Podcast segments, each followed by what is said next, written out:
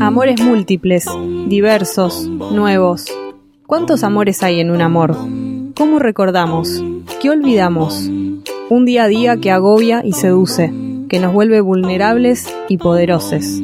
La distancia íntima que nos hace otres para lesotres.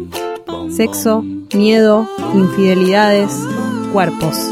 Del deslumbramiento original a la crisis para empezar todo otra vez. Anfibia Podcast presenta Poliamor. Una fe única de Cristian Alarcón.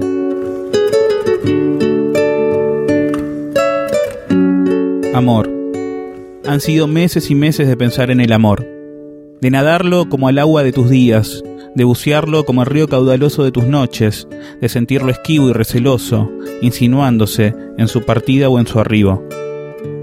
Se ha acercado con los modos del que irrumpe sin anuncio previo, como siempre ha sido para vos, para ti, en el idioma que quieras que te hable, en la lengua que querés que te nombre. Así haya sido el primero de mis amores, así se hace el último. Has estado en mi vida por poco tiempo, o has recalado con la autoridad del poeta que no se quiere marchar, que han ido obtuso en el recodo final de la cueva para recitar sus versos aún dormido, en la madrugada, como quien escapa de sus sueños imposibles. He implorado que te quedes allí solo para escucharte respirar durante las noches. No me ha importado que sea un costo alto. No me he dejado llevar por la comodidad. He dicho que sí a tus caprichos más locos y crueles. Y todo lo he hecho en nombre del amor que te he tenido, porque el amor a cualquiera de mis amores me ha llenado de miedo, de temblor, de escosor, pero también me ha llenado de una certeza mística y gloriosa, de una convicción muy parecida a la fe. Amor, estoy frente a una vista espectacular, en la bahía del Marqués, la más pequeña de Acapulco, con una lengua de mar quieto en las faldas de este cerro y una furiosa lengua que azota la costa en el horizonte. Una playa que fue de pescadores en la que ahora se suceden las torres inmensas y vacías, cientos de ventanas con el blackout cubriendo el lujo del sol. La decadencia de hoy y la débil estela de los 80 y su glamour lindan con esa costa que desde aquí veo. Los antros de antaño y la paz del confort como te ha gustado siempre, Jamás me enamoré de alguien a quien no le gustara el placer confortable. Ante mí el mar dormido, plácido como aquel lago del sur al que íbamos cada enero para ser románticos y perfectos. Uno solo los dos con el volcán y la tierra. Yo en mis obsesiones literarias, tú en tu cuidarme voraz. Ante mí el mar encabronado como el que golpeó la costa atlántica ese día en que me celaste por primera vez con tanta rabia y tristeza. Pienso a los océanos como lugares del amor y me doy cuenta. Siempre hemos ido al mar juntos.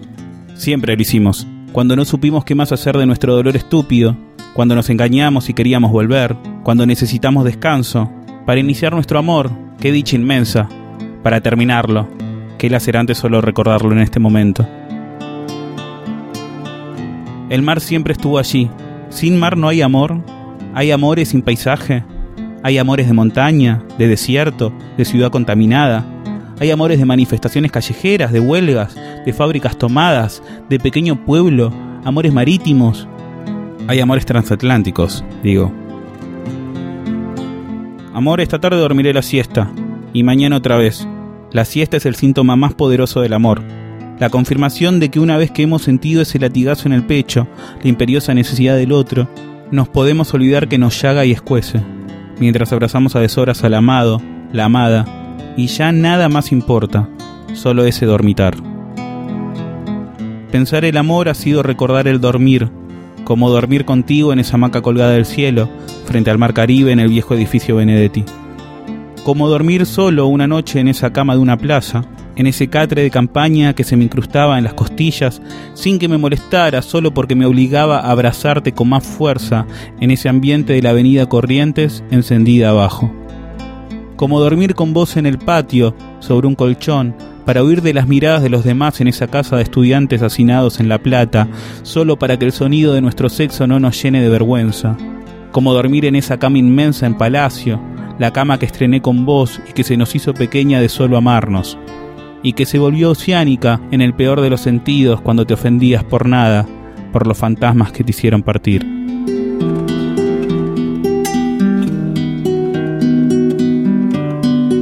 Pensar en el amor me revuelca en las escenas cotidianas de nuestro amor. las lecturas en la cama del departamento de la calle 8, ese tiempo en que todo era leer y coger, y comer en la cama, y reír en la cama, y vivir en la cama. Los platos acumulados de toda una semana, el mundo derrumbándose mientras nosotros sobrevivimos sumergidos en nuestros libros, en la poesía de los malditos, en los románticos ingleses, en las novelas francesas, en los rusos más vastos el cotidiano de la casa con flores, del aroma a tus perfumes, de los horarios cumplidos y las comidas sanas, las exploraciones de sabor, la crianza del niño hermoso, las noches de militancia en la calle junto a las trans contra la policía, los debates feministas, las internas de la política, las crónicas políticas, la idea de la vida como una vida política, en el cotidiano. La construcción de un cotidiano inmediato, apenas nos conocimos, al día siguiente, como si siempre hubieras estado en palacio, como si antes de esas vacaciones en la costa hubiéramos ido a cientos de lugares. Amor, creo que no podría escribir esto si no estuviera de viaje ahora mismo. Si no estuviera cuidado por un viejo amor que vuelve y está siempre para protegerme y llevarme a paraísos singulares. Algunas ciudades saben a vos, otras saben a ti. Tienen tu olor, se parecen a nuestro amor. Otras son hostiles como nuestras separaciones siempre tan injustas. Pensar el amor es de pronto arrepentirse es decidir que era tan fácil continuar adelante con el amor que amar es persistir. Y al mismo tiempo provoca abrir y estirar los brazos ante la evidencia de la liberación. La libertad, única manera del amor. En el viaje donde la idea surge como un destello, se materializa en un tiempo sin órdenes ni precisiones, y se deja sentir con claridad.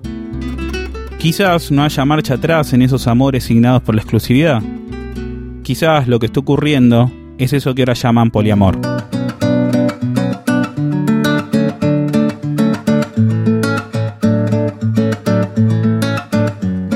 Amor, todos los amores en el pasado son un poliamor, todos. Desde la joven hermosa que en el pueblo de mis abuelos me fascinó y a quien le escribí todas esas cartas en papel finísimo durante un año entero, hasta el muchacho de Rosario que me dice que me espera pero me advierte que jamás ha tenido una relación cerrada. Quizás todos sean el poliamor. Y por lo tanto, si las relaciones amorosas del pasado pensadas así han sido un poliamor, las del futuro lo serán también. Cuando me encuentro con un amor del pasado, el amor que tuve resurge como si nunca jamás se hubiera ido. Al recordar a mi novia de la juventud me invade la nostalgia y la alegría de haberla abrazado en noches espectrales y de haberla amado con el ansia del que busca la cima en el sexo extasiado del amor. Al enfrentarme al amor más duradero, encuentro en el cotidiano que supimos tener la levedad de la pluma suspendida en el aire ajena al viento y al peso de lo real al retornar al amor sísmico con el filósofo que me enseñó casi todo lo que sé, me devora la mística de una relación que siempre parecía naufragar, pero nos llenaba de convicción, la de que juntos podíamos salvarnos y cambiar el mundo. Al pensar mis amores de este país exagerado, me reencuentro con algunos de ellos en la memoria y son amores recientes, relucientes y alucinantes. Son amores llenos de presente. Volvería a estar con todos ellos, si me lo permitieran, sería el hombre apasionado de cada una y de cada uno y no me importarían todos los amores que han tenido y que tendrán. Sería feliz de solo abrazarlos, besarlos algunas mañanas, desearlos algunas tardes o noches. Dormiría la siesta un día a la semana con cada una. Me dejaría llevar por les más dulces y amoroses. Me dejaría amar como nunca antes me dejé amar por ninguna. El poliamor ha llegado a mí como la conciencia de que el mundo es injusto, cuando era niño como la idea de que los poderosos merecen ser derrocados de cuando joven, como la epifanía de que la noche oscura del alma se ilumina si se la puede mirar, leer y decir de los últimos años. Aquí estoy, desnudo frente al mar y con una nueva convicción. Es la fe en el amor la que mueve los mares, la que me permite atravesar las montañas.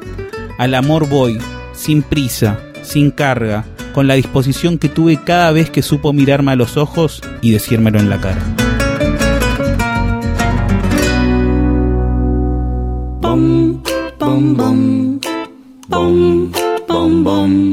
Este relato es parte de Poliamor, el primer libro de nuestra colección Anfibia Papel. Puedes conseguirlo en la tienda online de Anfibia.